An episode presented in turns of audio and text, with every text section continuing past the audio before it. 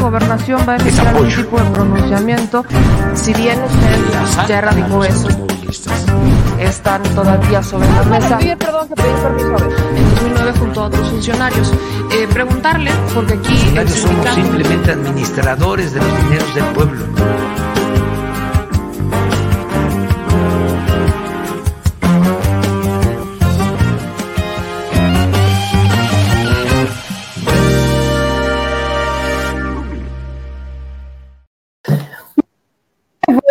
Buenos días.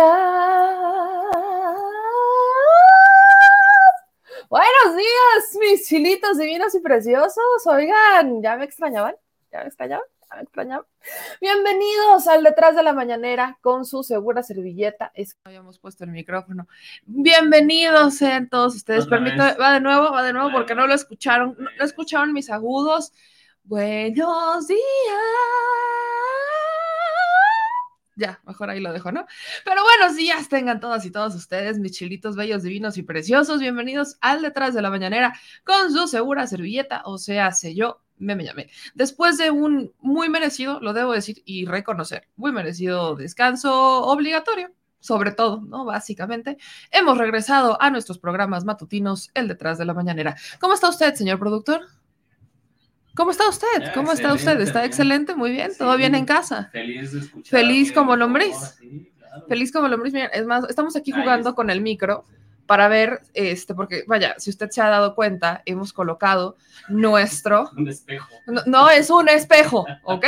hemos colocado en este set nuestro es reconocimiento de YouTube de los 100 mil seguidores que me entregaron cuando ya teníamos los 300 mil, porque no nos lo habían mandado cuando llegamos a los 100 mil y la tuve que armar de todos, porque mujer que no la arma de todos, algo está mal. Entonces, justamente, justamente tuve que armarla de todos en YouTube para que nos mandaran nuestro reconocimiento a los 100 mil. Y no lo habíamos puesto porque no le, vaya, no hemos remodelado el set, habíamos dicho que lo íbamos a remodelar desde enero y por unas y otras no nos ha dado pero lo que sí habíamos dicho es que teníamos que ponerlo y ya lo pusimos, así que esto es para todas y todos, o sea, este reconocimiento que tenemos aquí por parte de YouTube es de todas y todos y esperamos, esperamos que lleguemos al millón para poner el otro, para poner el otro. Así que échenos la mano a llegar al millón de suscriptores en este canal con sus likes, sus, sus suscripciones y que activen las notificaciones.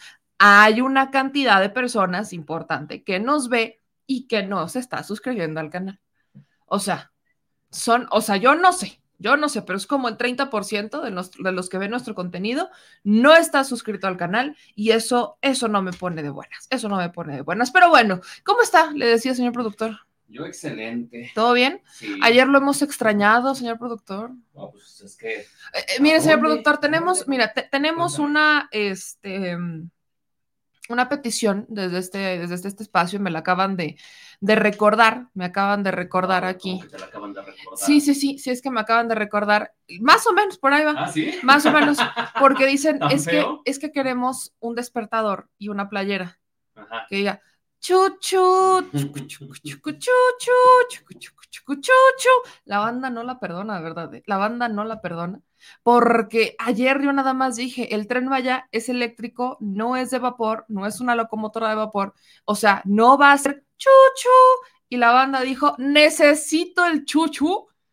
Y el voten. chuchu, el chuchu, Hazlo- no, hazlo es que ya no está, es que eso ya no No se somete a votación, eso se ha ganado, eso ha sido por unanimidad. El chuchu ha ganado por unanimidad. Mientras Y el no- chuchu va a ser una nueva frase en este espacio. mientras No te metas chuchu, con mi chuchu. No te, no, espérate. No te metas, no te metas con mi chuchu. Esa es una. No te No metes chuchu. Esa es una nueva. Este. Luego, eh, vamos a meterle muchas frases con el chuchu, porque ustedes definitivamente me lo han pedido, me lo han pedido. Pero bueno, después vamos a dejar el chacoteo, vamos a armarnos una playera que diga chuchu para que ahí lo, lo podamos hacer con nuestra magia al señor productor. Y vamos también a hacer una playera que le mandé al señor productor y que él está feliz de la vida, anda rifado, anda. anda rifado el señor productor. Lo voy a poner al final del programa para que tengan team, o sea, su playera del equipo productor y su playera del equipo meme. Y ustedes sí, nos echamos a los, a los utazos. ¡Chuchu! Usted decía, señor productor, va a ver, va a ver qué playera gana, va a ver qué playera Ya gana, estás. definitivamente. Ya estás. Dicho eso, mi gente, gracias a todos los que nos están viendo y gracias también a los que vienen por aquí eh, por su dosis de terapia, como el coyotazo, ¿no? Que viene aquí por su dosis de terapia, ¿no? Porque dice, al Chile, al Chile ustedes son fanáticos de secta, no ciudadanos. Eso. ¡Viva México, fanáticos de secta! Sectarios todos los que estamos aquí. ¿Y, y después qué hacemos después de eso? Después de ser sectarios, que decimos, Esparta, ¡uh! ¿No? Ok, bueno, pues el, el yocotazo, ¿no? Dice... Ya, ya te sientes bien, ¿verdad? Ya me siento mejor. Es que tengo, tengo unas cuantas dosis de cafeína. Este Tengo unas cuantas es patrocinado por la cafetería, muscular. relajante muscular. Eh, dice el coyotazo también, oigan, Chairos, ¿y la humillada que le puso Trump a sus mesías pasó o no pasó? ¿Por qué humillar? ¿Por qué humillada? Yo solo me acuerdo de que el, presidente de México fue a Estados Unidos enfrente del presidente Trump y gritó ¡Viva México! El único, el único presidente que lo ha hecho y en la casa de Washington. Digo, no sé, ahora me, me puedo imaginar que Trump, a estas alturas Trump se va a convertir como, este, no sé, en el nuevo candidato de la derecha o de los conservadores. Tanto lo odiaban y ahora lo aman. ¿Qué, qué, qué viscerales andan? ¿Qué, ¿Qué faltos de líderes andan, diría yo? ¿Qué faltos de liderazgos andan ustedes, los conservadores? Pero bueno, Les falta amor. les falta, les falta amor. En esta república amorosa todos necesitamos amor. Quiéranse, ámense. Si no se aman, vayan a terapia, pero no vengan aquí a sacar sus frustraciones, porque en este lugar, pura, pura república amorosa, ¿eh? Pura república, pura república amorosa. Pero bueno, oigan, quiero hacer así. Vamos a iniciar ya con la mañanera, ya nos aventamos aquí nuestro mañanero, nuestro mañanero, para que usted amanezca si nos está escuchando, va caminando o va corriendo o va en el tránsito y dice, pues yo quiero saber qué pasó con la mañana, pues para que no se aburra, ¿no? No, uno nunca sabe a la gente que nos va escuchando por Spotify o que nos escucha por Apple Podcast, que les mando un propuesta. beso gigante. Chuchu, chuchu, rara. Rara, rara, chu, chu. Bueno, ya. Este, lo que va- voy a hacer como un minuto a minuto de la mañanera de hoy. Vamos a cambiar un poco la dinámica. No, es que vamos a cambiar la dinámica. Entonces voy a mencionar lo que pasó en la mañanera y ya nada más me voy a enfocar en los temas quizás más polémicos en vez de pasarles toda la mañanera de nuevo. Porque, pues, el detrás de la mañanera, debido a estas, eh, a estos cambios que tenemos que hacer, ajustes que tenemos que hacer, va a ser más corto. Va a ser un programa más corto, ya no va a durar casi dos horas como estaba durando. Entonces, vamos a hacerlo más corto y vamos a hacerlo más técnico y más rapidito para que usted tenga su dosis de mañanera y sepa qué pasó de una forma más pronta y más expedita. Hoy en la mañanera, así que anótele mi gente y póngamele, ahora sí que anótele y empiéceme a poner toda la atención del mundo porque le voy a explicar qué es lo que pasó hoy en la conferencia de prensa. Saquen sus bolígrafos y si usted no vio la mañanera, ahorita le digo, hasta luego, señor productor. El señor productor anda en una misión especial, entonces, este, ahorita regresamos con el señor productor, ahorita regresamos con el señor productor. Pero ahí les va. Mañanera Express. ¿Qué pasó el día de hoy en la conferencia de prensa? Primero, el presidente Andrés Manuel López Obrador anuncia unos cambios importantes dentro de las mañaneras de salud que se dan todos los martes y de hecho el subsecretario Hugo López Gatel anuncia cambios en la dinámica de COVID. Se va a publicar un nuevo informe, un nuevo documento en donde pues, son los lineamientos de COVID ya para esta etapa. Ya pasamos Delta, pasamos Omicron, Delta Plus, Delta Chrome. Hemos pasado ya todo esto y vaya, esto se convirtió como en una versión de los Juegos del Hambre bastante bizarra. Pero bueno, llegamos a este punto en donde se anuncian nuevas medidas obligatorias ya para todos los espacios, entre las cuales rescata y es muy enfático el doctor Hugo López Gatel en que no van a decir el tema del cubrebocas, ¿no? Que no van a decir que no es obligatorio usar el cubrebocas, porque de por sí en los lineamientos federales no era obligatorio el uso del cubrebocas, era una recomendación. Recordemos que el gobierno federal dijo que ellos no iban a hacer nada obligatorio, que nada era obligatorio, sino que se iba a hacer entrar en razón a la gente, explicarles con información y demás, nada iba a ser eh, obligatorio. Entonces, ¿qué es lo que va a pasar? Bueno, vienen estos nuevos lineamientos. Otra cosa importante sobre el tema de salud es que ya no, y esto es básico, nunca se ha, vaya, siempre se dijo que no se usarán, pero no sé quién pensó que era obligatorio y que lo tenían que hacer. Estos benditos tapetes con agua puerca. Lo- El doctor Frisbee, hoy vamos a tocar este, todo este tema de salud con el doctor Frisbee, pero desde hace mucho el doctor Frisbee y la propia subsecretaría de salud habían dicho, es que a ver, mi gente bonita, eso de los tapetes con agua puerca no sirve para nada. O sea, ¿de qué sirve que pongas un tapetito? Porque aparte aquí, eh, o sea, yo no sé si en Estados Unidos o en otras partes del mundo que ustedes nos ven también los pusieron, pero es que aquí en México era, yo no sé quién, aquí en México dijeron pandemia, vamos a vender tapetes masivamente y de diferentes estilos para que cuando una persona entre, se limpie los pies y no pase el COVID. O sea, tenemos el conocimiento del que el COVID entra por el aire, ¿no? Se mueve a través de las partículas, se mueven por el aire. Pero alguien, alguien dijo en esta historia, por los pies. O sea, tenemos toda una ventana abierta, una puerta abierta, pero alguien dijo, el COVID se va a frenar y le va a dar miedo ver un tapete con cloro. No sé quién fue el, el loco que se ocurrió de eso, la neta es que desconozco quién fue el que al que se le ocurre, ¿no? Esto es muy interesante. Pero bueno, el tema es que eso nunca estuvo dentro de los lineamientos de salud y que aún así los comercios lo ponían. El tema del uso del cubrebocas obligatorio dentro de los establecimientos es algo que justamente los establecimientos han estado pide y pide y pide, pero el gobierno federal ha dicho, bueno, estamos en una nueva etapa, ya el uso del cubrebocas en espacios abiertos se había dicho que no es necesario, en espacios abiertos, en espacios cerrados todavía se sugiere, pero en espacios abiertos ya no. Hay algunos estados como Nuevo León que ya están debatiendo el que por completo, o sea, que ya no se usa el cubrebocas ni en espacios abiertos ni en espacios cerrados. O sea, seguimos todavía con estas dinámicas, ¿no? Todavía estamos con estas dinámicas de, este, de cómo va a funcionar y demás, pero vaya, este, lo que sí lo que sí queda perfectamente claro es que ahora el gobierno federal se va a enfocar, sus esfuerzos se van a enfocar en el sector salud como tal, ¿no? El sector salud como tal, englobado. Esa es una de los pendientes más grandes que tiene México, el sector salud. En la semana pasada platicábamos con este, el doctor Frisby sobre los fraudes en los hospitales cómo es que, o sea, cómo es que llegamos la federalización de la nómina y demás. Y el doctor Frisby justamente nos decía que el negocio o el por qué no se avanzaba en el sector salud es porque siempre se contrataba, ¿no? Eh, obra para hacer más hospitales, hacer cada vez más hospitales y más hospitales, no terminarlos, aguas, hacerlos, porque terminar la obra no era algo eh, prioritario, sino que es literalmente hacerlos, construirlos, presumir que se entregaban hospitales, aunque no funcionaran, aunque no tuvieran el equipo ni el personal. Eso ha sido eh, histórico. Entonces, lo que va a hacer el gobierno federal es decir, a ver, no voy a construir nuevos hospitales, voy a rescatar los que ya están, o sea, voy a rescatar los hospitales que dejaron abandonados, los voy a recuperar, les vamos a invertir lo que se les tiene que invertir, vamos a tener el tema de personal y vamos a fortalecer los hospitales que ya están y crear nuevos a partir de esto, ¿no? Uno de los hospitales nuevos este, que se va a crear un hospital de especialidades es el de Tula, en donde estaba la refinería de Tula, que nunca se construyó, esa refinería fantasma de Felipe Calderón, que incluso pagábamos un ducto, ¿no? Breve paréntesis, pagábamos un ducto de gas que no pasaba gas y lo pagábamos millones mes con mes para que pasara gas a esa refinería que no existe.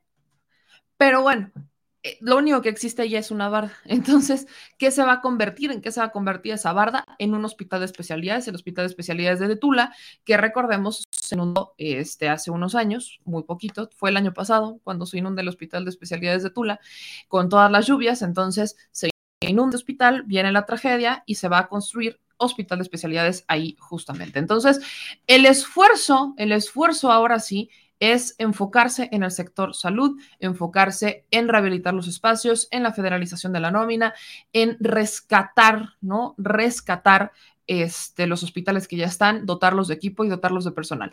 Ahí hay un tema que a mí me tiene, me brinca y de hecho lo publicaba en Twitter, porque me estuvieron mandando varios mensajes por correo electrónico, mucha gente, y esto no es nuevo, en donde me dicen, meme, es que el presidente ha dicho que no nos iban a correr, no, hablo del personal que fue contratado por COVID, pero que también fue despedido cuando ya no hay COVID, ¿no? Y lo digo entre comillas porque el COVID sigue existiendo.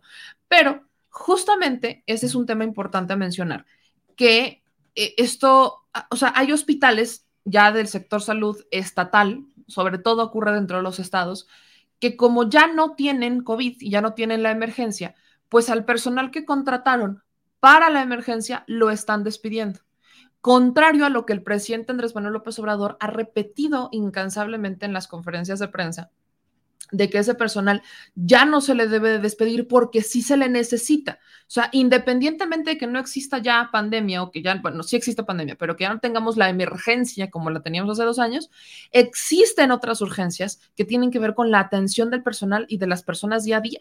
Entonces, ahí ahí algo está pasando en donde los hospitales estatales están despidiendo a las personas, las están despidiendo pese a que existe un compromiso federal no solo de que se mantengan sus contratos, sino de basificarlos, que ese es otro boleto. De ahí viene la urgencia de pues federalizar la nómina, porque todos estos problemas están ocurriendo, mm, la mayoría, por ahí alguien me dirá que quizás también está ocurriendo en alguna dependencia federal, pero hasta el momento todas las denuncias que yo tengo relacionadas con este tema están ocurriendo en los estados, o sea, en secretarías de salud estatales, en hospitales de secretarías de salud estatales. De ahí radica la urgencia, radica la urgencia de federalizar la nómina, de convertir al sector salud en federal, en una responsabilidad federal. Otra vez, ya era, la quitaron, se la mandan a los estados y ahí empiezan varios problemas. Bueno, crecen los problemas. Entonces, radica justamente en necesitamos fortalecer el sector salud. El presidente ha respondido incansablemente de que a estos casos que se le han llevado a la mañanera de personal que sí están despidiendo, que no se preocupen, que los van a recontratar. Pero la pregunta es cuándo se les va a recontratar, con quién tienen que acudir para que se vea su recontratación, porque ahí entra otro factor también bien importante y son los sindicatos. Ese es otro boleto. El sindicato del sector salud, el sindicato del IMSS, el sindicato de listos, estos sindicatos no estoy generalizando porque sé que quizás allá habrá muchas personas muy buenas, pero muchos de estos sindicatos pues siguen operando a la vieja usanza del priismo, a esta vieja usanza en donde lo único que están buscando es este pues ver a quién se friegan y generar y, y quedarse el, el, dinero para ellos, los recursos para ellos, los bonos para ellos, etcétera. Entonces, esto es importante sobre lo que se anuncia. Ya veremos la parte técnica sobre el COVID, la vacunación, que hoy se insiste en la vacunación para jóvenes, ¿no? Niños de 12 para arriba aunque COFEPRIS, y este es un dato también importante, COFEPRIS ya tiene autorizada la vacuna para eh, menores desde 5 años, Pfizer. O sea, ya se les puede aplicar con una dosis muy distinta, pero sí se les puede aplicar solamente que el gobierno federal no ha abierto esa ventana. O sea, COFEPRIS dice ya se puede, pero el gobierno federal no la ha abierto como tal. Se quedan en los de 12 para adelante. O sea, de 12 para adelante ya se pueden vacunar, pero de 5 a 11 años o de 5 a 12 años todavía no dan ese anuncio formal, aunque le repito, COFEPRIS desde marzo ya tiene autorizado el que se puedan este, vacunar a menores de 5 de 5 para adelante con una dosis muy distinta y de Pfizer. Pero bueno, Ahora, eh, sobre el tema de salud, para terminar, para concluir esta parte, pues también el secretario Hugo López Gatel, su secretario, dice que México quedó hasta el momento en el lugar 28 de 30 países en donde este, se implementaron acciones necesarias para reducir el impacto y compara las muertes por COVID. México queda en el lugar 28 de 30 países, no en el primer lugar de muertes como habían asegurado algunos medios de comunicación.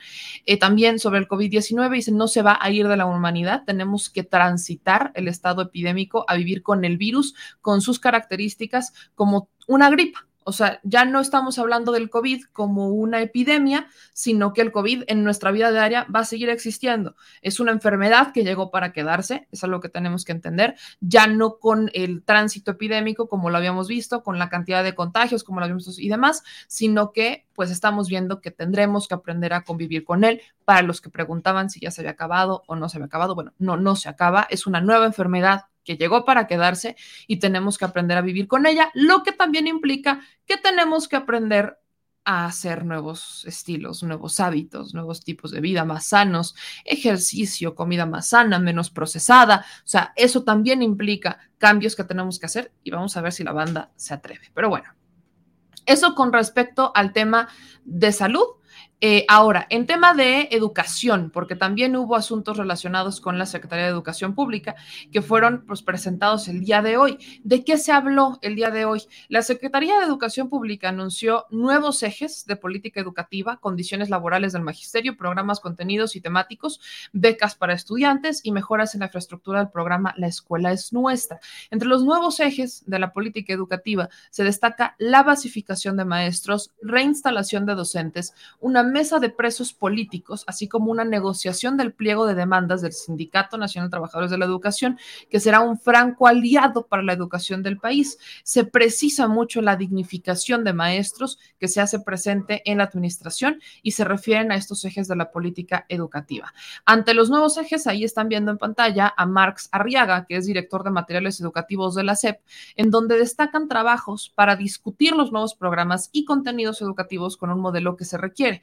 Eh, hablamos de eh, programas y contenidos que van de asambleas de análisis del plan, los programas de estudio para el diseño de los libros de texto gratuitos para la educación básica 2022 y los diálogos para la construcción de una propuesta curricular que se realizan, o sea, más bien se realizaron del 31 de enero al 1 de abril de manera presencial y virtual con la comunidad educativa pueblos indígenas, afromexicanos, comunidad académica universitaria, niñas, niños, adolescentes, familias, sectores de cultura, artes y demás.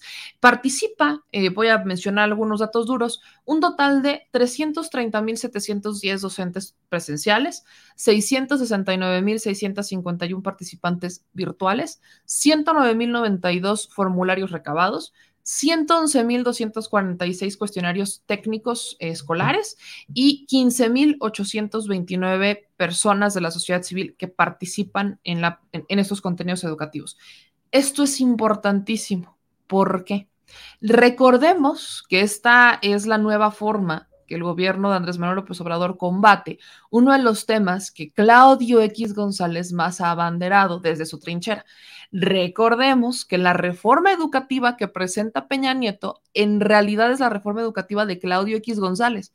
Él es quien la redacta. Detrás de todo este esquema de Claudio X González, usted se acordará de este documental o de esta película, como le quieran llamar, en la que participa Loret de Mola que es, o sea, que está financiada con dinero de mexicanos primero, o sea, Claudio X González, que se llamó De Panzazo, que iba justo con esta temática de cómo mejorar y cómo estaba el sector educativo, bla, bla, bla, y cómo los estudiantes, etcétera. Pero en realidad era otro montaje, porque ¿qué es lo que sí pasó? O sea, nos venden que con la reforma educativa que van a cambiar, que vamos a tener estudiantes de excelencia y que va a haber, o sea, nos venden maravillas. Pero lo único que pasó fue que es una reforma que reprimía al sector educativo, no a los niños como tal, a los maestros. O sea, a los maestros que estaban en contra de esta reforma los encarcelaron. A muchos maestros, muchísimos. Los despidieron. Hoy por hoy todavía hay maestros que no han sido reinstalados. Esa reforma lo que hizo fue reprimir al sindicato. Y es que había, recordemos que había un pleito entre el sindicato y Enrique, Enrique Peña Nieto y Claudia X González, el Bester Gordillo, en esos entonces, es encarcelada. Recordemos ahí la maniobra de Miguel Ángel Ocerochón como secretario de Gobernación, que ahí es cuando encarcelan a el Bester Gordillo en esos tiempos, porque el Bester Gordillo no apoyaba realmente las políticas de Enrique Peña Nieto. El Bester Gordillo, ¿a quién apoyó? A Felipe Calderón. O sea, si Felipe Calderón todavía tuvo un impulso, fue gracias al Bester Gordillo. No precisamente el Bester Gordillo apoyaba a Enrique Peña Nieto y el Bester Gordillo no apoyaba tampoco esta reforma. ¿Por qué? Pues la limitaba bastante. Es una reforma, o sea, la reforma educativa que se presenta es una reforma que restringía al maestro, ahorcaba al maestro, que con exámenes, que para mejorar la calidad y demás, pero en realidad no mejoraban nada. ¿Qué otra cosa hizo? Había un programa junto con Mexicanos Primero, que era, era la mano ahí de Mexicanos Primero y se hizo de mucho dinero, que trabajaban junto con el gobierno federal para ir a instalar pizarrones digitales. Y era la, o sea, era una noticia. No es que México está instalando pizarrones digitales y modernizando sus aulas, que no sé qué. Y yo me hacía una gran pregunta que hoy por hoy me sigo haciendo. ¿De qué sirve ir a instalar pizarrones digitales cuando ni siquiera tienes aulas, ni porque hicieron el documental de Panzazo para exhibir la situación en cómo estaba, lograron entender la urgencia que había en el sector educativo, que no solo radicaba en la profesionalización o en el mejoramiento de contenidos hacia los maestros, radicaba en literalmente la construcción de aulas. Había aulas, todavía incluso hay, que no tienen ni baños. Los niños tenían que llevar sus sillitas para, para estudiar y esto ocurre en zonas rurales.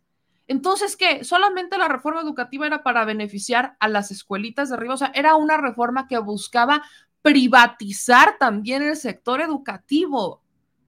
Eso es lo que hacía la reforma educativa de Enrique Peña Nieto. Entonces, llega esta nueva reforma, digo, y además de quitarle contenidos, me acuerdo muchísimo de un libro que a mí me tocó, a mí me tocó, estaba yo estudiando, no me acuerdo bien la materia, pero hablaba de jóvenes mexicanos y no sé qué, y tenía la foto de Nirvana, de, del grupo de Nirvana, de Kurt Cobain y yo. Pues así que digas jóvenes mexicanos, mexicanos, no son. Y era la foto de Kurt, ya no, o sea, Kurt ya estaba muerto definitivamente, pero usaron esa foto para, y aparte le ponían abajo, jóvenes mexicanos. Y yo, pues, o sea, pues miren, tontos no somos, ¿eh? Y muchos de aquí son fans. Dudo que muy mexicanos mexicanos sean, la neta. Y ese tipo de errores eran unos cuantos. El secretario de Educación, recordemos a Nuño, confundía astrología con astronomía, leer con leer, ¿no? Que una niña lo corrige. Y esa de muchas otras. Y aparte, Nuño con maestrías, venía de Harvard y no sé qué. ¿De qué le sirvió tanto Harvard para confundir astrología con astronomía y decir leer en vez de leer? Ese era el secretario de Educación Pública en la administración de Enrique Peña Nieto. O sea, errores por donde usted los viera. Y cuando llega esta administración y dice, va un nuevo modelo educativo, regresamos cívica y ética, vamos a profundizar cívica y ética, vino una campaña brutal, sobre todo con los libros de texto, una campaña brutal en donde decía, el presidente va a adoctrinar a los niños, el presidente López Obrador los va a adoctrinar y los va, es que esto lo a nuestros niños y están preocupadísimos por los niños. Yo no hace mucho, por ahí tendrás la foto, producer, del libro de, de, de la Cosil con sal, de la Cosilito. ¿Te acordarás del libro que tanto hemos presumido? Que ya se lo pedí, que ya le dije, ese tú lo terminas y me lo regalas, ya planché. Que le tomaste unas fotos a su cuaderno de cuarto grado, ajá. A ver si las tienes por ahí. Porque yo ya vi los libros de texto, o sea, ya los vi. Me emocioné cuando vi los libros de texto, gente. Me emocioné. Porque hay muchas cosas, creo que ya se los había enseñado por acá, pero pues estoy buscando la forma de volvérselos a enseñar, porque ahorita vino a mi mente. Su emancipación de la que tanto tenían miedo es un libro de texto bien bonito, ¿no? Sobre todo el de Cívica y Ética. Es un libro bien bonito. Está en cuarto, ¿verdad? Quinto. Ya está en quinto. Es un libro de quinto grado, bien bonito, en donde viene ilustrado con fotografías de mexicanas, mexicanos, habla de la inclusión, habla de este, diferentes tipos de familia, no la familia tradicional, no solamente papá y mamá, sino que habla de la familia extendida, ¿no? Como mamá este, podría ser la abuela o la tía o un hijo, o sea, madres solteros, padres solteros, o sea, está hablando ya de ese tipo de familias, pero también habla sobre qué son los delitos de corrupción, qué es corrupción, qué es una, quién es una persona corrupta.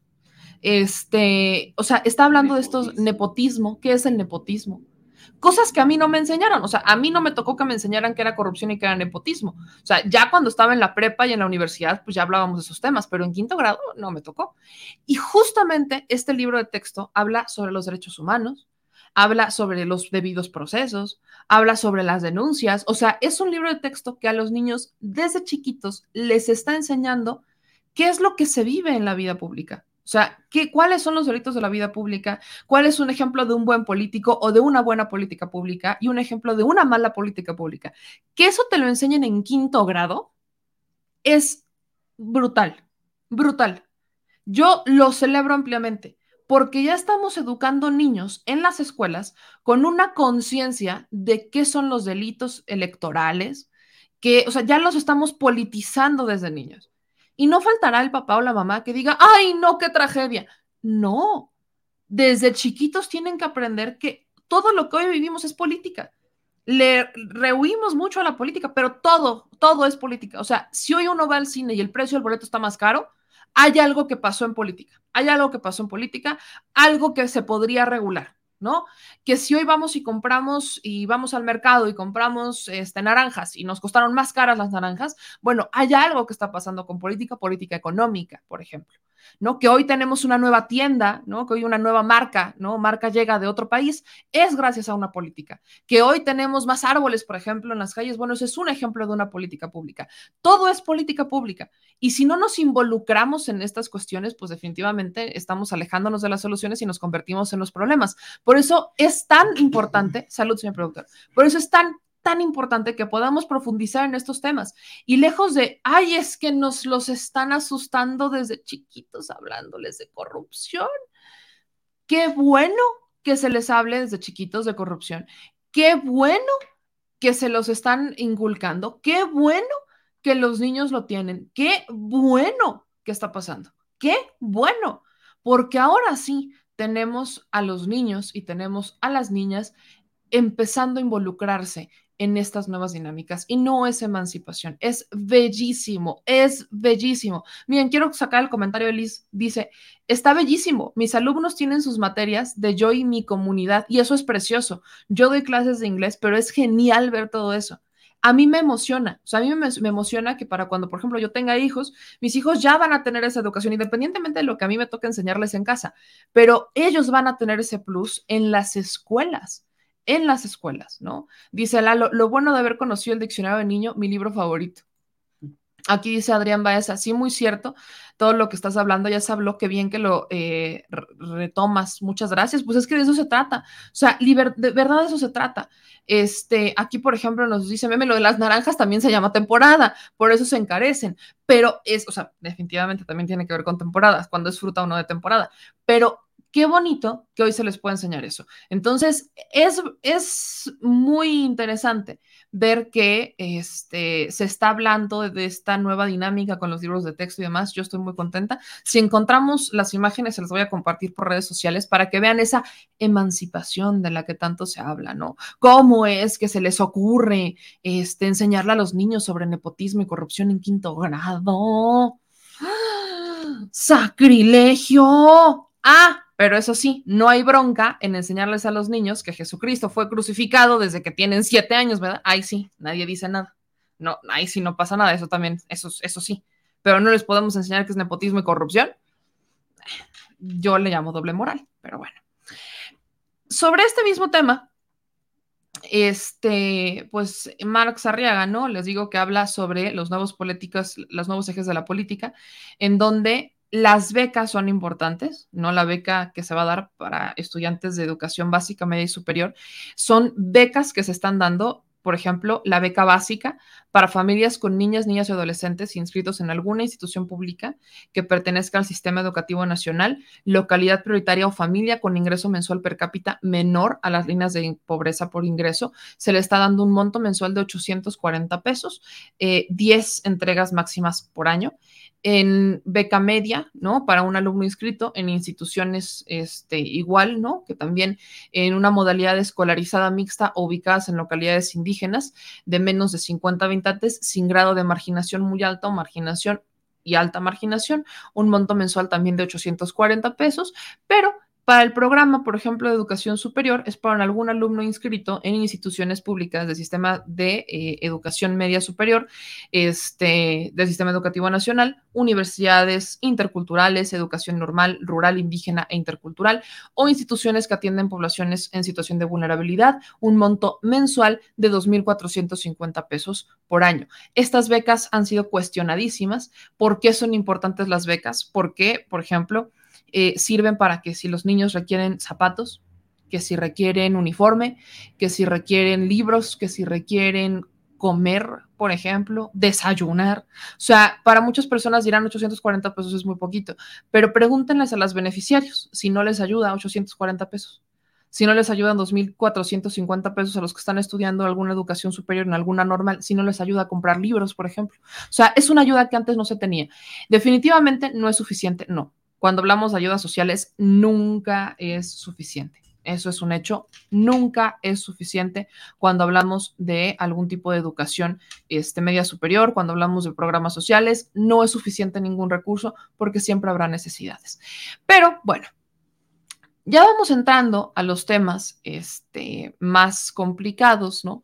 En donde el presidente, ¿no? Habló sobre la deuda, ¿no? El patrimonio que existe, que justamente yo se los había mencionado, el presidente menciona hoy que su patrimonio principal son sus libros y los va a heredar. ¿No? Que ya están destinados con un propósito.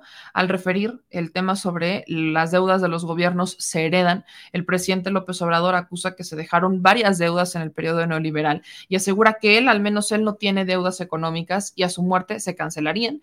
Este, ni sus hijos ni su esposa, la doctora Beatriz, tendrán que pagar con estas deudas porque no las tiene y su patrimonio son sus libros, algo que muchas personas han cuestionado, ¿no? Como del presidente de que se va a mantener, que seguramente roba hasta el momento, hasta el momento, nadie, nadie, ni el periodista más picudo que más lo odie, le ha podido comprobar al presidente López Obrador que él robó algo, que él es corrupto, no se lo han podido comprobar.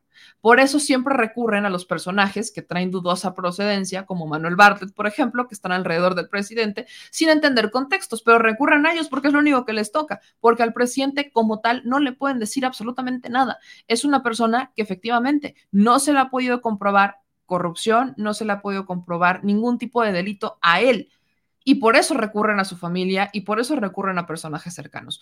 Pero al respecto de todo esto, ¿no? El presidente Andrés Manuel López Obrador empieza a hacer algunas menciones. Y la primera de ellas tiene que ver justamente con el asunto de Trump. Quiero empezar con eso para que vayamos ya escuchando los mensajes que daba el presidente en la mañanera. Donald Trump, ayer lo platicábamos en el Chile un poquito, pero Donald Trump se aventó ahí este, una historia en donde dice, según su versión, que el que México haya puesto eh, soldados en la frontera sur para evitar que subieran los migrantes fue gracias a él. ¿no? Según Trump, habló con Marcelo Ebrard y que Marcelo Ebrard le habría dicho que sí, señor, lo que usted quiera, más de 20 mil elementos, usted ordene y eh, literalmente utiliza la palabra que no, que nunca había visto a alguien doblarse así. La versión de Ebrard es distinta, ¿no? La versión de Ebrard dice que no va por ahí, es más, la quiero rescatar por aquí, porque aquí la tengo. No, la, la, versión de Marcelo Ebrard es que y aquí se las comparto, ¿no? Las declaraciones, pues así como que digas, no, no son tal. Dice Marcelo Ebrard, lo ponía el día de ayer. En cuanto a las declaraciones del expresidente Trump, me consta el patriotismo del presidente López Obrador en aquellos momentos críticos. Ante la amenaza de aranceles, no aceptó el tercer país seguro, que era la condición de Estados Unidos para no imponerlos. Abro hilo. Fue precisamente la interesa de Andrés Manuel la que hizo posible excluir el capítulo de integración energética en el TEMEC que ya había negociado Trump con el equipo saliente. De haberse aceptado sería imposible la autonomía que hoy tenemos. Tampoco habríamos podido diferir con Estados Unidos sobre Venezuela y dejar atrás la triste actuación del gobierno anterior en el Grupo de Lima, menos aún rescatando a Evo del peligro extremo y otras relevantes acciones de política exterior actual en la defensa de América Latina y el Caribe. Lo de ayer es un hombre en campaña, no aquí iba a responder. Lo de ayer es un hombre en campaña agitando el antimexicanismo que lo caracteriza. Lo que nos califica son los hechos, no sus dichos. En ese gobierno somos patriotas y no tenemos nada de qué avergonzarnos. Muy orgulloso de servir a México y formar parte del equipo del presidente López Obrador. Esta es la respuesta de Marcelo Ebrard. Este, recordemos que justamente en esa etapa, ¿no? Donald Trump decía, ¿no? Que tenía muy buena relación, que le caía muy bien a Andrés Manuel, pero que si México no frenaba la migración, pues entonces Estados Unidos iba a implementar aranceles. Y México, ¿no? Recordarán que en las mañaneras le preguntaban a López Obrador, oiga, presidente, pero es que ¿qué va a hacer? El presidente lo está amenazando y demás. Y la propuesta era que México se convirtiera en un tercer país seguro. O sea, esa era, eso es lo que quería Estados Unidos como tal. Que, que, México se convirtiera en un tercer país seguro. Y el presidente Andrés Manuel López Obrador rechazó una y otra vez, una y otra vez, una y otra vez que México se convirtiera en un tercer país seguro. Lo que sí hizo México fue implementar una estrategia en la frontera sur, pero además dijo, a ver, o sea, no los van a dejar pasar en Estados Unidos. Esa es una política de Estados Unidos, pero ellos están pasando a México. algo tenemos que hacer en México para frenar estas olas que están llegando descontroladas, estas caravanas migrantes que están llegando descontroladas y que vienen por alguna necesidad. Entonces, el presidente, pues sí, implementa la Guardia Nacional en la frontera sur, pero también implementa programas sociales para que los migrantes que vienen y que se quieren quedar en México se pudieran quedar en México. Actualmente estos migrantes, los que ya están, los que trabajan aquí, que traen algún programa social y demás, ya están dejando una derrama económica, incluso en el país. O sea, ya hay una derrama económica por parte de ellos. Lo sacábamos en la México News esta nota. Entonces, ya hay una derrama económica de algunos de estos migrantes que están llegando, que están trabajando acá, y es importante precisarlo. Pero justamente las declaraciones de Donald Trump se dan en tiempos electorales. Y es que Donald Trump ha recurrido al mismo discurso de siempre lo que a mí me parece muy extraño ahora, ¿no? Y lo compartía en Twitter, se los quiero buscar, es que ahora resulta, ¿no? Ayer ponía la diputada priista, la diputada Paloma Sánchez, esta diputada priista que se burla de la gente, pone, yo voté en contra de la reforma eléctrica y Morena me dice traidor. ¿Qué dejan para quienes se doblegan ante Trump enviando 28 mil soldados para cuidar de a gratis la entrada a Estados Unidos? Perdón, pero que lo diga una priista, o sea, que sin tener contexto, sacando la, o sea, olvidándose del momento y del escenario en el que estábamos, de lo que sí se negoció y de lo que no se negoció, que lo diga una priista, se me hace de, las, de los insultos más grandes en la política. ¿Por qué? ¿Quién fue el pasante de canciller que trajo a Donald Trump en campaña a México, nada más a Trump, a México, para que literalmente nos viniera a insultar en nuestra cara y que el presidente no le dijera nada de frente, porque no le dijo nada. Después hizo un video, ¿no? En donde no vamos a permitir, pero lo hizo después. Cuando Donald Trump estuvo aquí, Enrique Peña Nieto se quedó callado y Donald Trump aquí en México volvió a decir que éramos unos violadores, que éramos unos criminales. Lo dijo aquí, y lo trajo Luis Videgaray, su canciller priista. Lo trajo a México a hacer campaña. Fue una situación criticadísima porque no tenían por qué traerlo a México. En ese momento dijeron que lo habían traído porque era una invitación que le habían hecho a los dos, tanto a Trump como a Hillary Clinton, para que vinieran, pero Hillary la rechazó si no iban a venir los dos, que de por sí no tenía ningún caso que vinieran en campaña, porque no estamos hablando de un presidente electo. México intervino en las elecciones de un país trayendo a Trump a México. Lo que tenía que hacer en ese entonces México, ya los habían invitado. Si Hillary dice no voy, pues entonces lo siento, pero o vienen los dos o no viene ninguno. Ya bajo esa lógica que no sé a quién se le ocurrió traerlos en campaña, ¿no? Bueno, fue Luis Videgaray. ¿Por qué lo hizo Luis Videgaray? Porque sabían que Trump tenía muy buenas posibilidades de ganar y querían literalmente andar de agachones con Trump para que la, para que la política ¿no? fuera una situación pues un poquito más tersa entre México y Estados Unidos. Por eso es que lo traen. Y salen los pristas a hablar sobre eso. Perdón, pero sí, sí son traidores. O sea, quieren que lo reafirme, lo reafirmo con esa situación. Sí, sí son traidores es brutal que no lo entiendan. Ellos lo trajeron a México. Esta situación fue criticada por todos en México. ¿Cómo se le ocurría a un canciller traer a Donald Trump en campaña a que se burlara y nos insultara en nuestra casa? Ah, no, bueno. Y se enojaron todavía cuando Andrés Manuel como presidente va a Washington a ver a Trump pero olvidan que fue el primer presidente que en su cara dijo viva México tres veces desde Washington, en cara de Trump, en la cara de Trump. O sea, si esto no ha quedado claro, es que no hemos visto este, la lógica que existe en todo esto. Entonces, vaya, es es interesante, ¿no? Dice Marco Videgaray era secretario de Hacienda y después se convirtió en secretario de Relaciones Exteriores, mi querido Marco. No me confundan eso. Videgaray era secretario de Hacienda y después se convirtió en secretario de Relaciones Exteriores justamente en tiempos de Donald Trump. Justamente en tiempos de Donald Trump. Saca, este, se convierte en el canciller y la frase favorita de todos nosotros cuando hace esa transición Luis Videgaray era, yo vengo aquí a aprender Eso es lo que dijo Luis Videgaray cuando se convierte en secretario de Relaciones Exteriores, porque se le cuestiona, es que, ¿cómo es que usted que no tiene experiencia en esto se va a convertir en el secretario de Relaciones Exteriores? O sea, no tenía ni, ninguna experiencia. Y su frase fue, yo vengo aquí a aprender. Sopotama, Sopotama, Sopotama, así lo dejaré, Sopotama. Eso es lo que dijo Luis Videgaray y después, después acepta que él, ¿no? Que él iba a, él trajo a, Trump en campaña y que porque era un acto que había hecho México, que no sé qué. Y bueno, salen los periodistas a quejarse, por Dios. Pero bueno, el asunto es que esto justamente lo retoma también Denise Dresser, cosa curiosa, lo retoma Denise Dresser y lo critica, ¿no? Y dice que eh, Trump, como diría la 4T, se la metió doblada a Andrés Manuel López Obrador. Pues esta fue eh, un fragmento de la respuesta que da el presidente Andrés Manuel López Obrador, donde retoma justamente lo que dice Denise Dresser al respecto de los dichos de Trump. De la defensa del medio ambiente o de otras causas. Los intelectuales orgánicos, lo mismo. Es una vergüenza. Pues.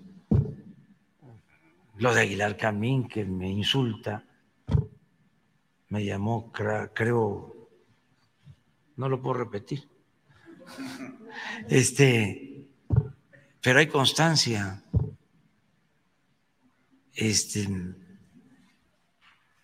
pues chumela cada rato.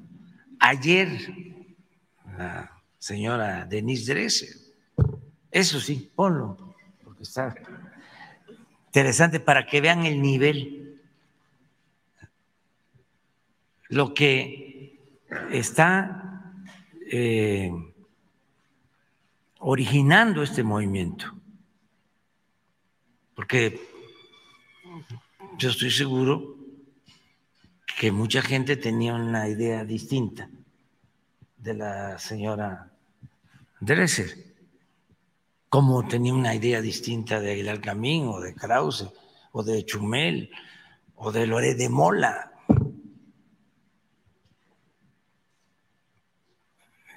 Pero ahora, como son tiempos de definiciones, pues muchos están mostrando el cobre. Y yo estoy seguro que este, quienes eran simpatizantes de la señora, sí, ya los niños están en la escuela, entonces. Lo podemos decir y además este,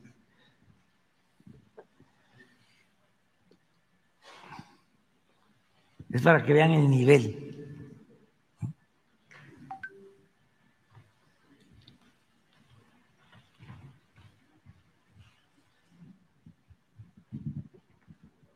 Trump exigió y AMLO entregó. Trump amenazó y AMLO cedió. Trump demandó militarizar la frontera y AMLO cumplió. Trump impulsó condiciones, impuso condiciones y AMLO cedió soberanía. Todo esto es falso. Pero no es eso el tema. Es esto. En pocas palabras, y citando el lenguaje de la 4T, Trump se la metió doblada.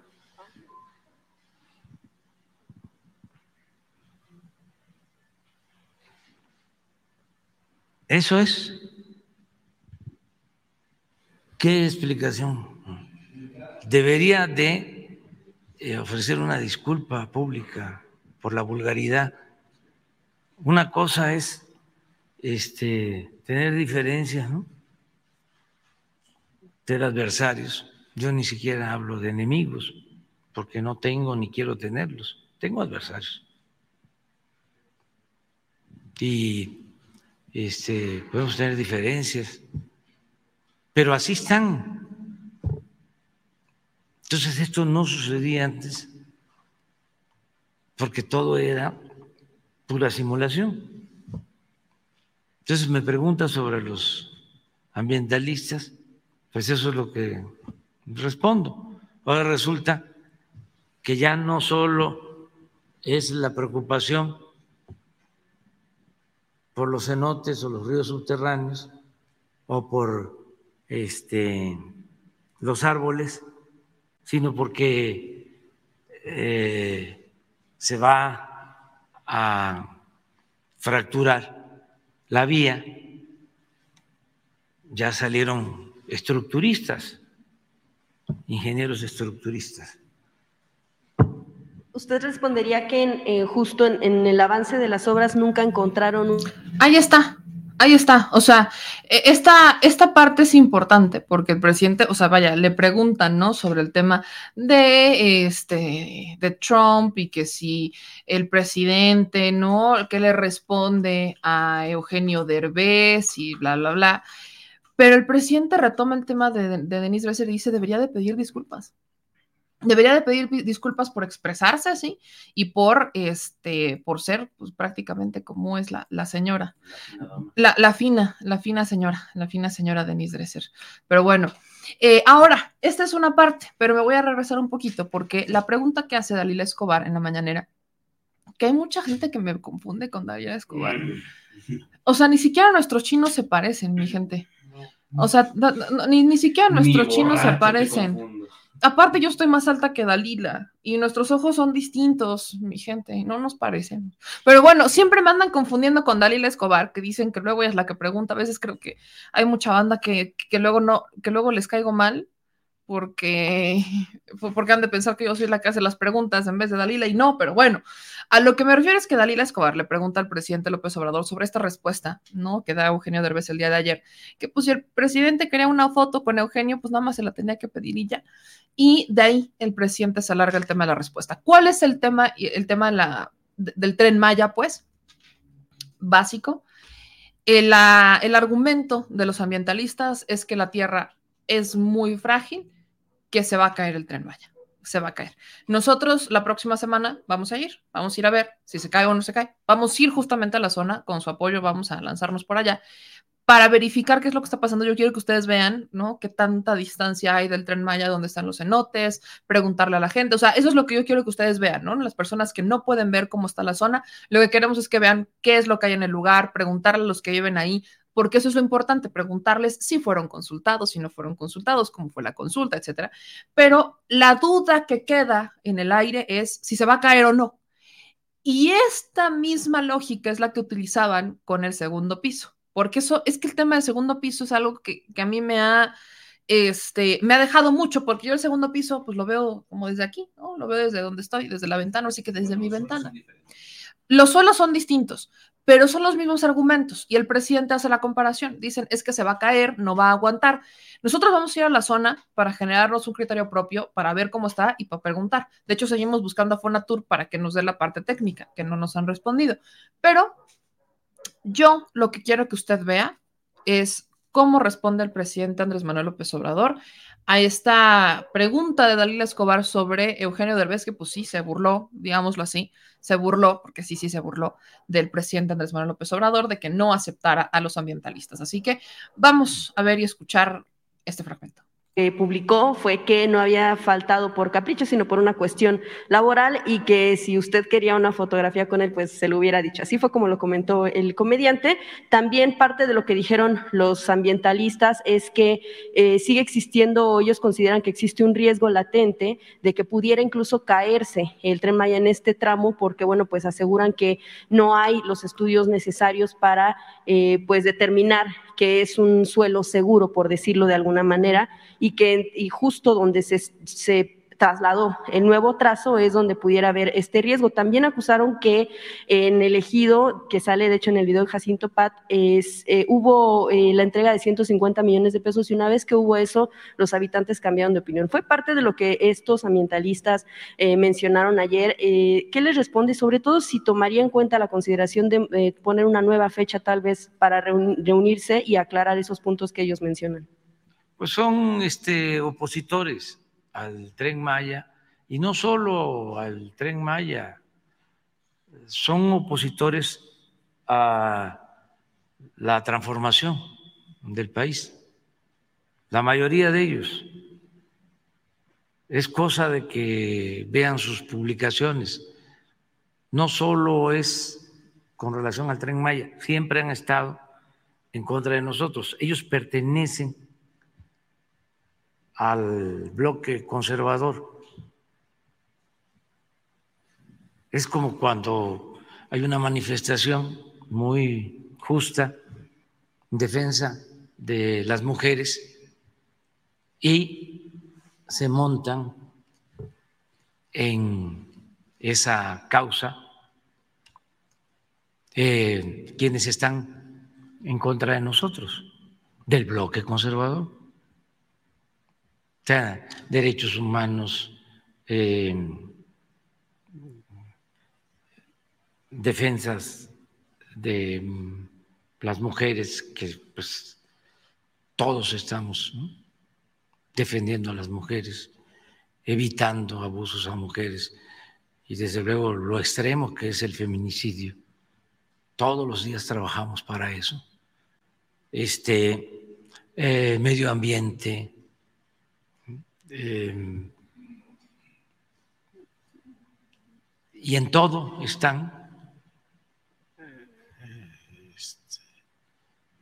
porque lo que quieren es detener el avance de la transformación,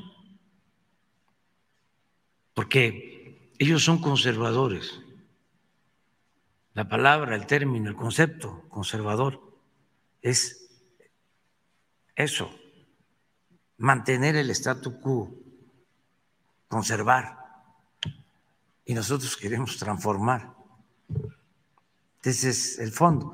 Y pues eh, son artistas con este, poca dimensión social, pueden ser muy famosos, pero no tienen este amor por el pueblo. Se preocuparon en este, ser exitosos, pero le dieron la espalda durante mucho tiempo a los humildes, a la gente pobre. Pues eso es para parte de lo que responde el presidente Andrés Manuel López Obrador, ¿no? Dice, se quedaron callados cuando saquearon al país, no dijeron nada cuando estaban estos. O sea, el, el mayor cuestionamiento que se le hace a este grupo de ambientalistas es, ¿por qué con el tren Maya sí se oponen cuando son 50 kilómetros, pero no se oponen con todas, vaya, yo lo he mencionado, 30 años de privatización de la tierra? Más de 190 mil hectáreas se han privatizado. La región, y eso es lo que vamos a ver la próxima semana, la región, uno hace, yo se los he dicho, métanse a Google Maps y busquen el ejido Jacinto Pata, búsquenlo nada más. Y van a encontrar, es una región muy chiquita, es un ejido pues, chiquito, lo digo entre comillas, pero salen muchísimos, muchísimas inmobiliarias. Y usted lo busca nada más, así en, ahora sí que voy a tener, Google voy a tener suerte, y lo busca y va a encontrar cómo literalmente, literalmente, hay venta de terrenos para dar y regalar. O sea, hay mucha gente que en la región está vendiendo terrenos del ejido Jacinto Pat. Entonces, si los compran los privados y hacen una casa, por ejemplo, o hacen un centro comercial, no pasa nada. Pero si el gobierno lo compra, porque estos 150 millones fueron para comprar estas tierras, para conectar un tren, entonces sí hay problemas. Y a eso no les gusta. El problema, vaya, el argumento científico es que se puede caer el tren porque con la vibración va a pasar a 160 kilómetros por hora, con la vibración podría caerse y sería una tragedia. Ese es el argumento de los ambientalistas, de los científicos, ni siquiera el de los actores, porque ellos no se lo saben, ellos bien dicen no somos expertos pero el argumento de quienes se involucraron más en el tema es que se puede caer. Eso es lo que nosotros vamos a ir a preguntar este, la próxima semana. Vamos a ir para allá. Vamos a ir. Vamos a ir. Vamos a ir. ¿Vas a ir o, vas a ir, o no vas a ir? ¿Vas a ir o no vas a ir? ¿Vas a ir o no vas a ir? Porque vas a ir o no vas a ir. ¿Sí vas a ir o no vas a ir? ¿Sí vas a ir? Pues sí, ¿verdad? Sí vas a ir. Si no, ¿quién va a manejar? Yo. ¿Por qué te ríes si yo manejo re bien? ¿Por qué? ¿Por qué te ríes si yo manejo re bien? Sí, sí, yo nadie dijo. Ah, ah, yo dije, discúlpame. Pero yo manejo, manejo bien, ¿ok? Pero bueno, lo que queda también en la duda. Lo que queda grande en toda esta duda es, ¿existen o no los estudios de suelo del tramo 5? Esa es la pregunta que hay. Hemos buscado a Fonatur, no nos ha respondido todavía. ¿Existen estudios del tren Maya? Sí, existen muchísimos estudios del tren Maya, muchísimos, muchísimos estudios del tren Maya.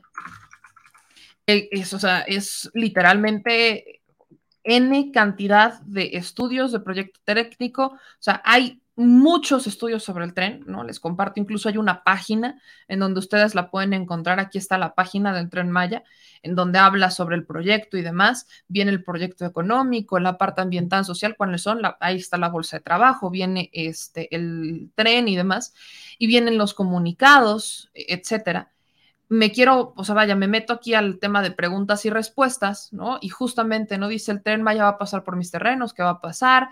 Este, ¿qué pasará con las casas si están cerca del tren Maya? ¿Cómo nos dará empleo? ¿Cuál es el proceso presencial? Este, ¿cuáles son las contrataciones? Este, que si habrá alguna estación, ¿cuáles son las estaciones que van a hacer? ¿Cuáles son las atenciones que se va a dar?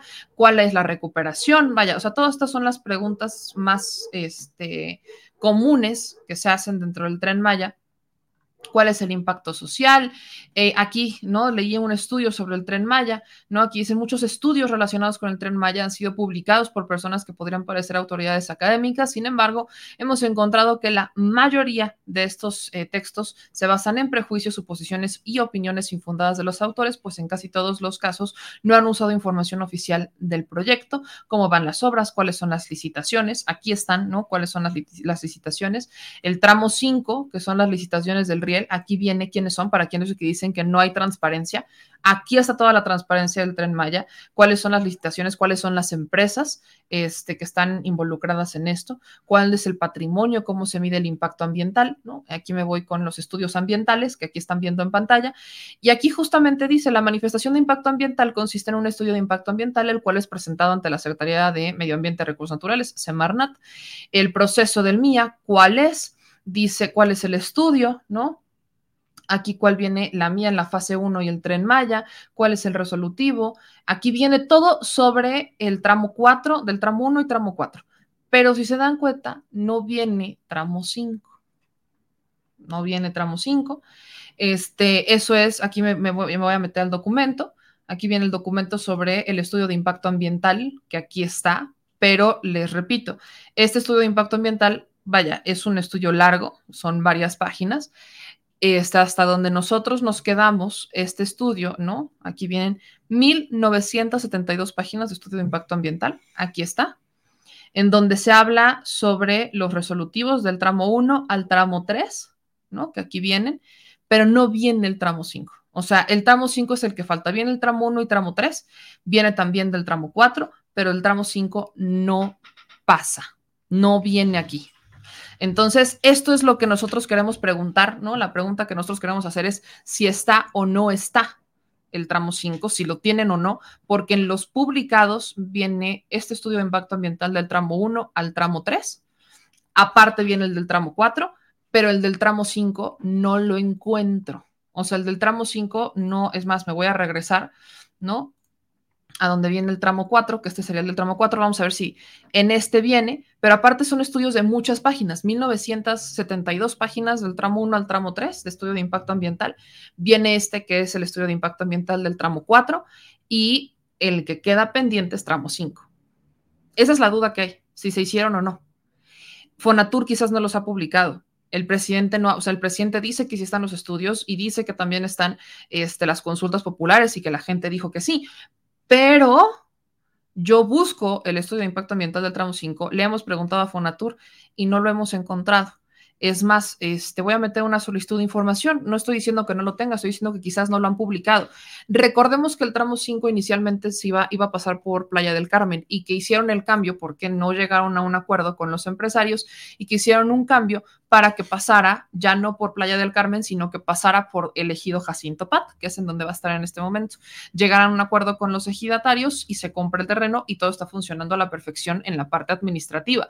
Pero eh, fue, o sea, la crítica es que fue muy pronto para hacer los cambios.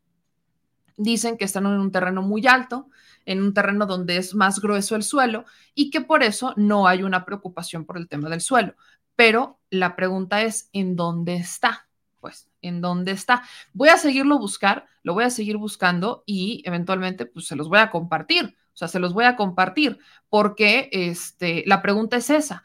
Fonatur no nos ha dado respuesta y creo que la duda es legítima. Para aquellos que dicen, ¿dónde está el tramo 5? Bueno, la pregunta es esa.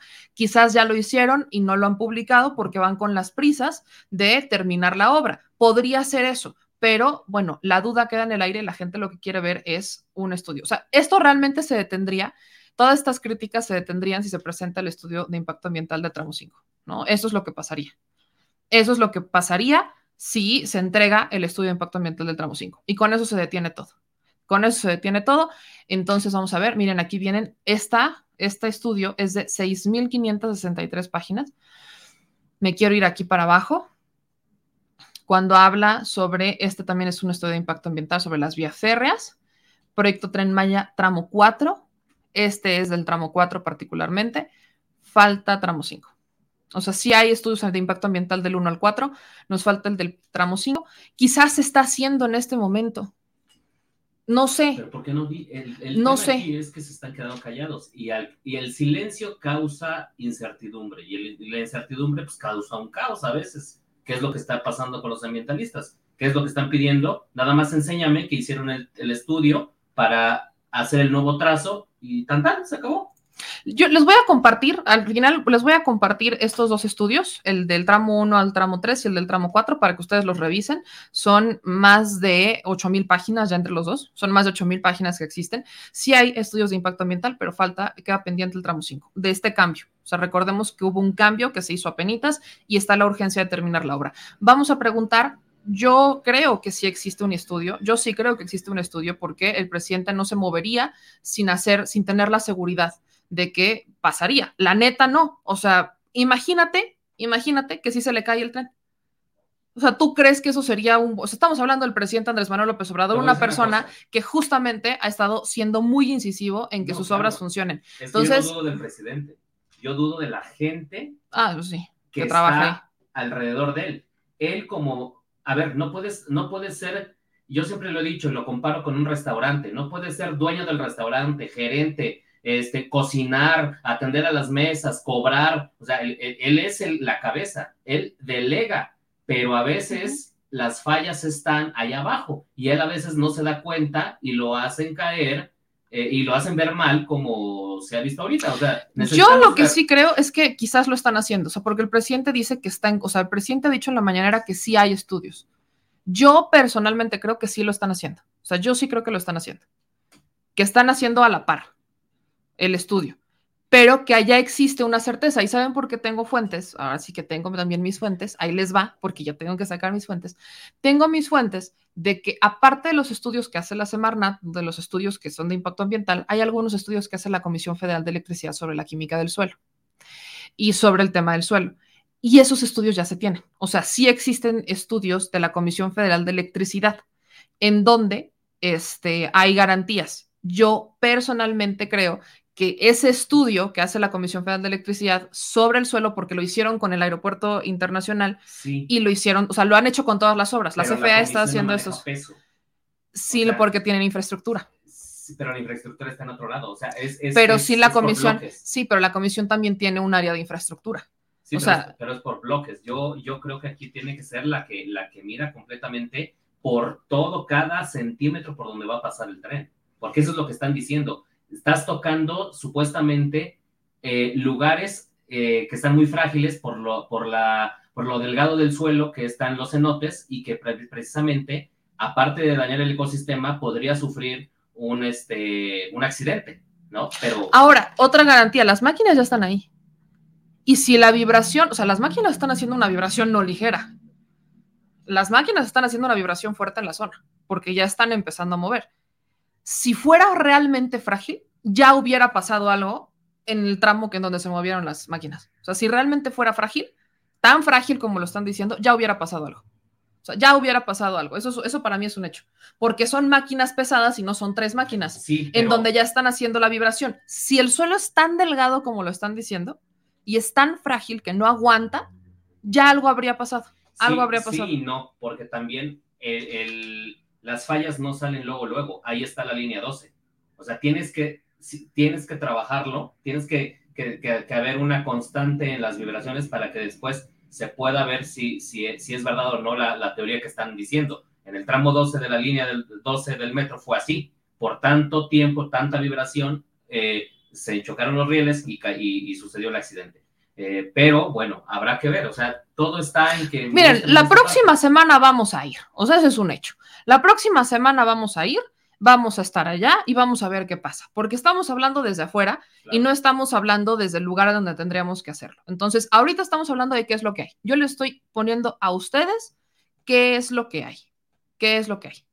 ¿No? Están los estudios de mecánica de suelos, que son los que la comisión ya habría hecho, y yo creo que esa es la fortaleza que tiene el presidente de decir, bueno, ya existe un estudio de mecánica de suelo en donde nos dan chance y sí funciona. Ahí está. Falta el estudio de impacto ambiental, que ese es otro boleto. Ese es un estudio largo. Los estudios de impacto ambiental son mucho más largos. O sea, vaya, estamos hablando de 8.000 páginas entre del tramo 1 al tramo 4 de estudios de impacto ambiental. O sea, estudios de impacto ambiental existen. Eso es una realidad.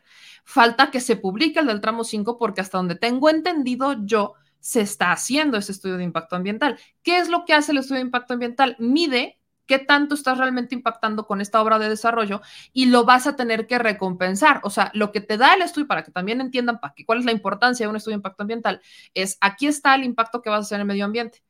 Tú con esta obra de desarrollo, bueno, pues este impacto tú lo tienes que este, amortiguar con una obra similar, pero relacionada con ambiente.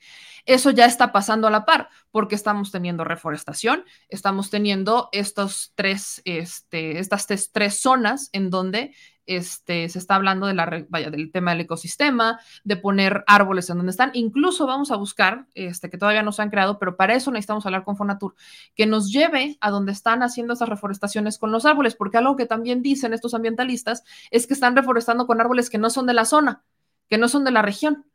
Y eso a mí también se me hace bastante raro. No creo que ni siquiera ellos lo saben a ciencia cierta. Creo que solamente están dejando llevar de oídas porque ni siquiera han ido a los lugares en donde se han concentrado es en el tramo 5, pero no han ido a donde se estaría reforestando. Entonces creo que eso sí lo están haciendo completamente de oídas. Pero como le digo, mi querida gente, mi querida banda este, del Chile, nosotros estamos hablando desde aquí sin ir al lugar. Por eso para mí es extremadamente importante ir para ver cómo están las cosas y preguntarle a la gente y que sean ellos quienes nos digan. Pero al menos tengan una certeza, todos se los vamos a compartir y usted se va a generar su criterio. De eso se trata este espacio, que ustedes, mi querida gente, se generen un criterio propio y que no exista él, ay, es que no, que no. Usted tiene que generar su criterio propio y usted tiene que emitir su opinión. Personalmente, yo creo que, este, que se está que se está haciendo una obra necesaria, una obra muy positiva para la región, pero por supuesto se tiene que mitigar el impacto ambiental con una obra similar y tenemos también que supervisar. Ese es importante. Ahora, ya para cerrar, ya nos alargamos de más porque nos enfrascamos aquí en el debate con, con la banda. Este, lo que menciona el presidente al respecto de Loret, hoy vuelve, ¿no? Lo ha estado haciendo ya desde la semana pasada y ha sido muy incisivo con el tema de Loret de Mola, ¿no? Ayer presentaba sus departamentos, millonario, yo no conozco muchos periodistas millonarios, la neta, pero, este, de hecho no conozco muchos periodistas que sean, que tengan mucho dinero en realidad. Conozco periodistas que tienen una vida cómoda, eso sí, pero no que sean multimillonarios o que tengan un imperio inmobiliario, eso es otra cosa completamente importante y diferente. Pero el presidente hoy este, vuelve a hacer un énfasis en, no, no, pues aquí seguimos esperando a ver cuándo Loret nos informa sobre sus ingresos, a ver cuándo Loret nos informa sobre este, sus ingresos, porque son ingresos públicos, ¿no? ¿De dónde vienen los ingresos de Loret de Mola? Pues vienen de esta, este, esta unión que existe entre los gobiernos y las empresas con los periodistas para manipular la información. Esa es la liga. Por eso, por eso el presidente presiona tanto. Ni siquiera el tema es Loret. O sea, Loret no es el importante. Son los que están atrás de Loret de Mola. ¿no? Son los que están atrás de Loret de Mola, que son los Madrazo, y otro grupo de políticos que son adversarios del presidente, que crearon el proyecto de Latinus para golpear al presidente. Así de sencillo. Entonces, el presidente hace mención de esto, pero al final de la mañanera, ¿no? Dice y retoma la respuesta de Loret de Mola porque dice, Loret de ayer mencionaba en sus redes sociales, que no va a responderle al presidente Andrés Manuel López Obrador porque este, ya no va a caer en su juego y que el presidente está utilizando a Lorete Mola para evadir su responsabilidad de hablar sobre los casos de las mujeres. Y aquí el presidente da datos bien importantes. El primero, todos los jueves se va, o sea, ya como sección de mañanera, todos los jueves se va a presentar este informe Cero Impunidad, ya es algo que va a pasar, cero impunidad. Y esto creo que, yo lo digo así, se tardaron, se tardaron. ¿Por qué? A nosotros nos llegan los boletines y se los hemos compartido en Telegram de cuando hacen detenciones, ¿no? Recientemente hicieron una detención también de ciertos criminales, miembros altos, importantes de bandas criminales, y estaban realizando estas detenciones, pero los medios de comunicación no las mencionan. Ah, pero no fuera Felipe Calderón, que a cada rato los llevaba para hacer estos paseos, porque entonces ahí sí los mencionaban. Y entonces vienen y dicen y dicen y dicen y dicen que el gobierno no está haciendo absolutamente nada en contra de los criminales, cuando eso es falso. Hay detenidos y hay sentenciados. De a tiro por viaje nos están mandando esos comunicados, de a tiro por viaje nos están mandando esta información. Entonces el presidente dice, bueno, a ver, todos los delitos que tienen que ver justamente con pérdida de vidas, los vamos a estar publicando los jueves. Va a haber una sección todos los jueves, que es el, proyecto, el, el programa Cero Impunidad, en donde se van a presentar qué es lo que está haciendo el gobierno de México, cómo van las investigaciones y cómo van las, este, si ya se vincularon a proceso, ya son sentenciados, que esto es importante. Le doy otro dato brutal. En la administración de Calderón se hicieron aproximadamente 300 paseos de criminales, ¿no? Que los detuvieron y que los encerraron. De estos 300, solamente 13 habrían obtenido alguna sentencia. ¿De qué sirve pasearlos tanto y presumir una estrategia en donde dices, hemos detenido a no sé quién y no sé quién, cuando no los estás sentenciando, cuando no hay sentencias. ¿De qué te sirve que regresen a las calles? ¿De qué te sirve que salgan de nuevo? ¿De qué te sirve? De nada. Ah, pero eso nadie se lo cuestiona a Calderón, ¿verdad? Ahí sí, el señor no, nadie le dijo nada. Bueno, pues aquí se están hablando de detenciones y se están hablando también de este, vinculaciones a proceso y sentencias, y eso se va a estar enseñando todos los jueves. Todos los jueves. Creo que es una sección importantísima, así como, los como la de economía. Creo que es importantísima esta sección. Y el presidente habla también del caso de Devani. El caso de Devani se ha convertido en un caso muy mediático, no solo en México, también en Estados Unidos.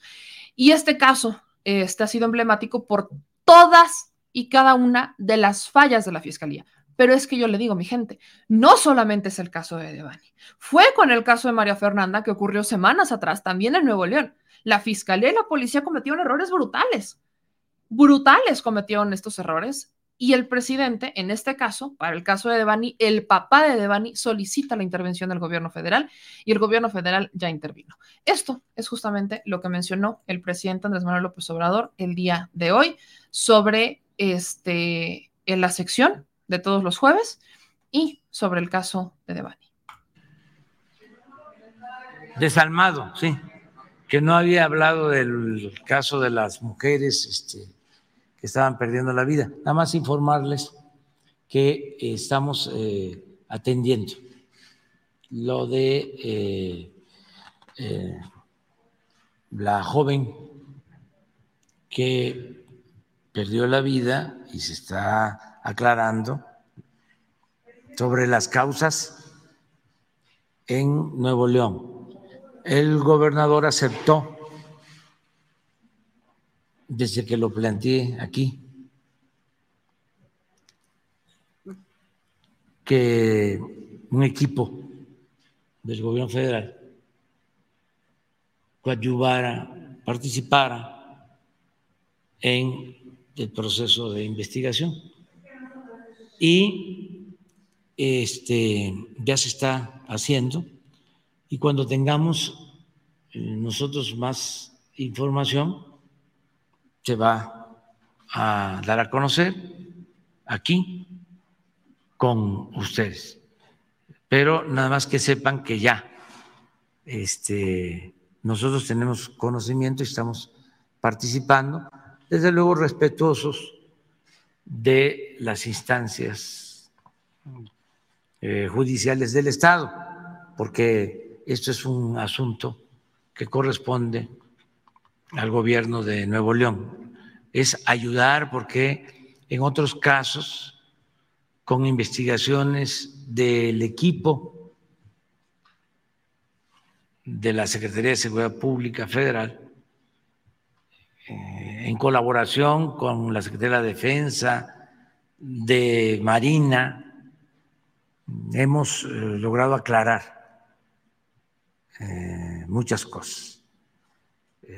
También aprovecho para decirles que he decidido que todos los jueves, así como los martes tienen que ver con la salud, todos los jueves va a ser para informar sobre casos que tienen que ver con eh, estos eh, hechos lamentables, las pérdidas de vidas humanas. Entonces, todos los jueves vamos a estar informando aquí. Eh, hay una sección que la hemos denominado cero impunidad pues la vamos a presentar jueves eh, tras jueves, eh, para que se tenga la, información. Este, y sí me da envidia lo del departamento de, ¿cómo se llama? Lo de, de Mola, ¿eh? O sea, este, porque no, no lo tienes ahí. Es, me estaban comentando, nada más para socializar información, pues, porque si no, ni modo que eh, lo van a escuchar en la radio, ¿sí? o lo van a ver en la televisión, o lo van a leer en los periódicos, en algunos, pero mínimo. Entonces, me estaban diciendo de que eh, es el edificio más exclusivo de la Ciudad de México. El edificio con los departamentos más exclusivos de la Ciudad de México.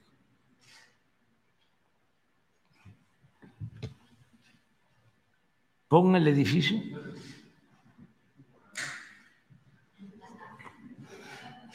Sí, como los del Infonavit. Y también decían que para qué se da a conocer esto. ¿Cómo no? ¿Cómo no? Si esto fue lo que nos llevó a la decadencia a la que hacía eh, referencia, a la que hacía mención. Esto, esa relación de componendas, de complicidades. Fue la que produjo la crisis de México. Entonces, si queremos tener una sociedad mejor, pues hay que decir que esto nunca más, ya Basta. Y claro que es un asunto público. Ahí está lo que les decía del presidente Andrés Manuel López Obrador mencionando el tema de los departamentos de Loret, diciendo cómo es que este no va a ser un asunto público si estamos hablando de los recursos de los potentados, de los políticos, quienes están llegando a manos de Loret de Mola para golpear, ¿no? Ese es el tema. Entonces, vaya, ahí tiene usted lo más importante de la mañana del día de hoy, con los bytes más importantes, con la explicación quizás eh, a mi perspectiva ¿no? Lo más importante que se tiene que saber sobre la mañanera de este, de este viernes. Ayúdame, Señor. Ayúdame, Señor. De este martes 26. Martes 26. previo, No, yo, yo es que yo ando en sintiendo que es viernes, ¿no? Es martes con sabor a viernes, ya casi es viernes, ¿no? Ya, ya casi es viernes, ya casi es viernes. Pero bueno, mi gente bonita, gracias a todos lo que ustedes nos están compartiendo, gracias a todos los que nos están mandando mensajes. Miren aquí, Marcos nos dice, qué buen presidente tienen los mexicanos, qué envidia de la buena. En Colombia nunca se dará, ya que cuando hay alguien que va para allá a favor del pueblo, lo legalizan. Por eso la mayoría de millones de colombianos estamos con Petro y Francia para la presidencia. Vienen elecciones en Colombia, eso está también, vaya, brutal. Vienen elecciones en Colombia. Vamos a estar muy pendientes, mi querido Marcos. Ahí mándanos mensajes también. Este, luego acá nos dicen en otros comentarios, eh, los que quieren impedir el tren Maya son los que no quieren que, se, que entre la diversidad y conectividad de la región, ya que de ahí vienen las sirvientas mal pagadas y explotadas. Este, dicen por aquí, eh, Charo Charo, cuando gritan así los reporteros, yo lo tomo bien porque demuestran que hay confianza y super libertad con nuestro presidente, se relajan los reporteros. De por sí son así, ¿eh? O sea, los reporteros, vaya, gritan porque así son usted vaya a una conferencia de prensa en México y en Estados Unidos, todo mundo, o sea, los camarógrafos se enciman unos con otros, se empujan, se dan codazos, quítate, me estorbas en mi tiro. Son rudos, ¿verdad, señor productor? ¿Quién sabe? Sí, sí, claro. Yo, yo he visto a un señor productor, o sea, porque el señor productor es experto con la cámara pero no, no con la cámara, con la cámara, o sea, santa cámara, es un experto. He visto a este hombre levantar la cámara así y quitarlos a todos, decir, chinga, madre, y quitarse y meterse. No, no lo dice, pero lo piensa. Me acuerdo del señor productor, ¿dónde lo vi?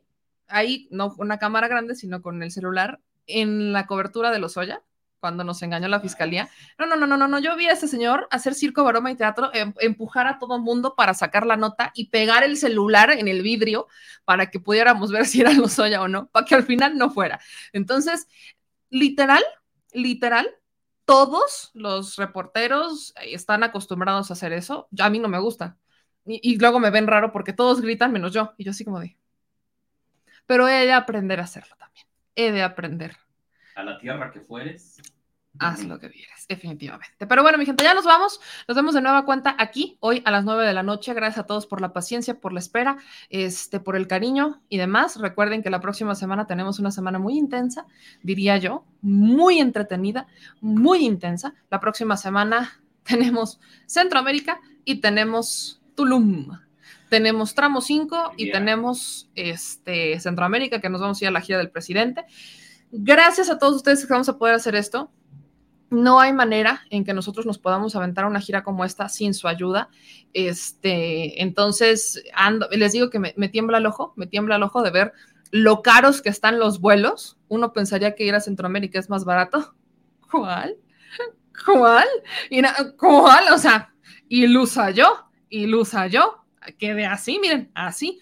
Entonces, este, pues estamos haciendo este esfuerzo gracias a ustedes, gracias a las aportaciones que nos dieron. Les digo, vamos a llegar pero no sé si vamos a regresar. Nos vamos a regresar a pata. No sé, no sé cómo ni cuándo. Eh, tenemos que regresar, evidentemente. No sé cómo ni cuándo, pero hemos de regresar, mi gente. Y evidentemente les estaremos contando esta pato aventura, así que estén pendientes de todas nuestras redes sociales.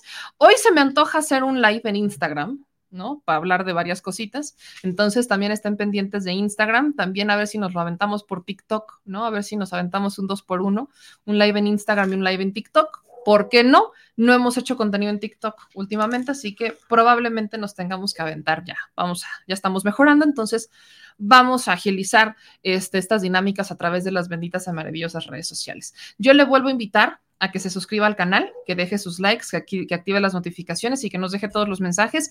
Ya somos más de 377 mil en este canal. 322 mil en Facebook, en nuestro canal principal de Meme Yamel, y en Al Chile con Meme Yamel ya vamos para 18 mil personas. En el Facebook de Da Mexico News vamos para más de 154 mil. Entonces, gracias a todos ustedes. En Twitter, esta nueva red social ya de Elon Musk, este, somos 177 mil también. Ya en Twitter. Vamos a ver si ahora sí ya nos verifican, que porque no nos dejaban verificar, que creo que sean así. Pero vamos a ver si nos verifican, a ver, vamos a ver con cuántos seguidores nos quedamos ahora que según Elon Musk va a eliminar los bots. Vamos a ver con cuántas cuentas nos quedamos, a ver cuántos seguidores son reales. Este, pero bueno, ahí andamos. Así que con esto vamos a seguir creciendo gracias a ustedes. En Instagram ya también somos 155 mil, en uno de nuestros Instagrams y en el otro 26 mil, ya le estamos pegando.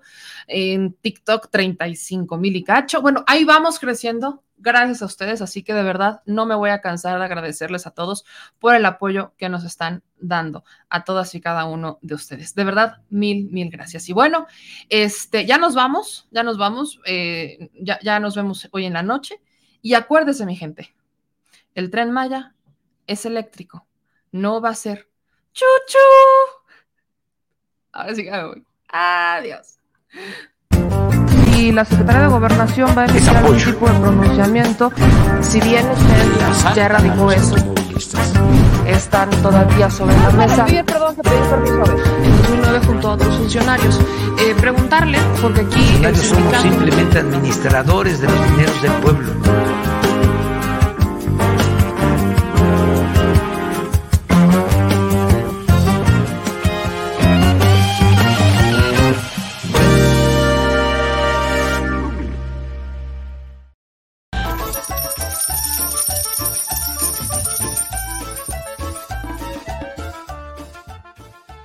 Al Chile. Recuerda que una forma de apoyar nuestro proyecto e impulsarnos a generar más y mejor contenido es a través de los superchats en nuestras transmisiones en vivo. Solo tienes que dirigirte al recuadro donde escribes mensajes, darle clic al símbolo de moneda, colocar los datos de tu tarjeta bancaria, el monto a donar y de forma inmediata se verá reflejado en un recuadro de color con el mensaje de tu preferencia. Otra manera, por si no nos alcanzas a ver en vivo, es ir a la descripción de nuestro video de YouTube, darle clic a la liga de PayPal y repetir el proceso como en los superchats. Ese recurso llegará directo a nuestra cuenta bancaria. En Facebook también puedes apoyarnos de forma mensual. En el inicio de nuestra página encontrarás el botón Quiero colaborar. Ahí podrás adquirir una membresía que nos impulsará a seguir combatiendo la infodemia desde esta plataforma. Y si eres de los que no confía en la tecnología, puedes hacer un depósito o transferencia a nuestro número de tarjeta Banamex, desde cualquier establecimiento, banco y hasta tu aplicación móvil. Anótalo. El número es 4766-8415-9203-0897. Recuerda, esto es completamente voluntario y es una forma de apoyar e involucrarte más con este proyecto independiente. Hazlo tuyo y comparte.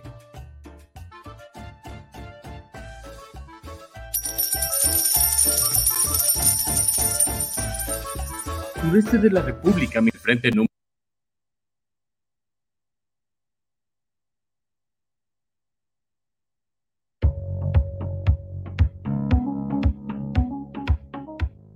El Servicio Meteorológico Nacional de la Conagua le informa el pronóstico del tiempo. Para hoy, el frente número 45 se extenderá sobre el norte y noreste del territorio nacional.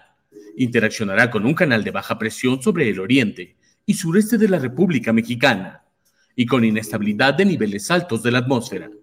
Provocarán tormentas puntuales intensas en Veracruz y Oaxaca así como lluvias fuertes a muy fuertes, descargas eléctricas y posible caída de granizo en zonas del norte, noreste, centro y oriente de la República Mexicana, incluido el Valle de México, además de rachas de viento fuertes en entidades de la Mesa del Norte.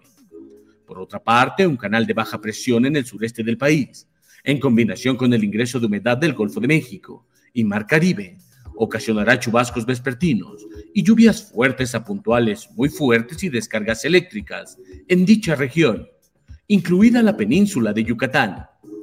Finalmente, continuará el ambiente caluroso sobre la mayor parte de México y muy caluroso en Michoacán y Guerrero, con temperaturas superiores a 35 grados Celsius en 17 estados de la República Mexicana.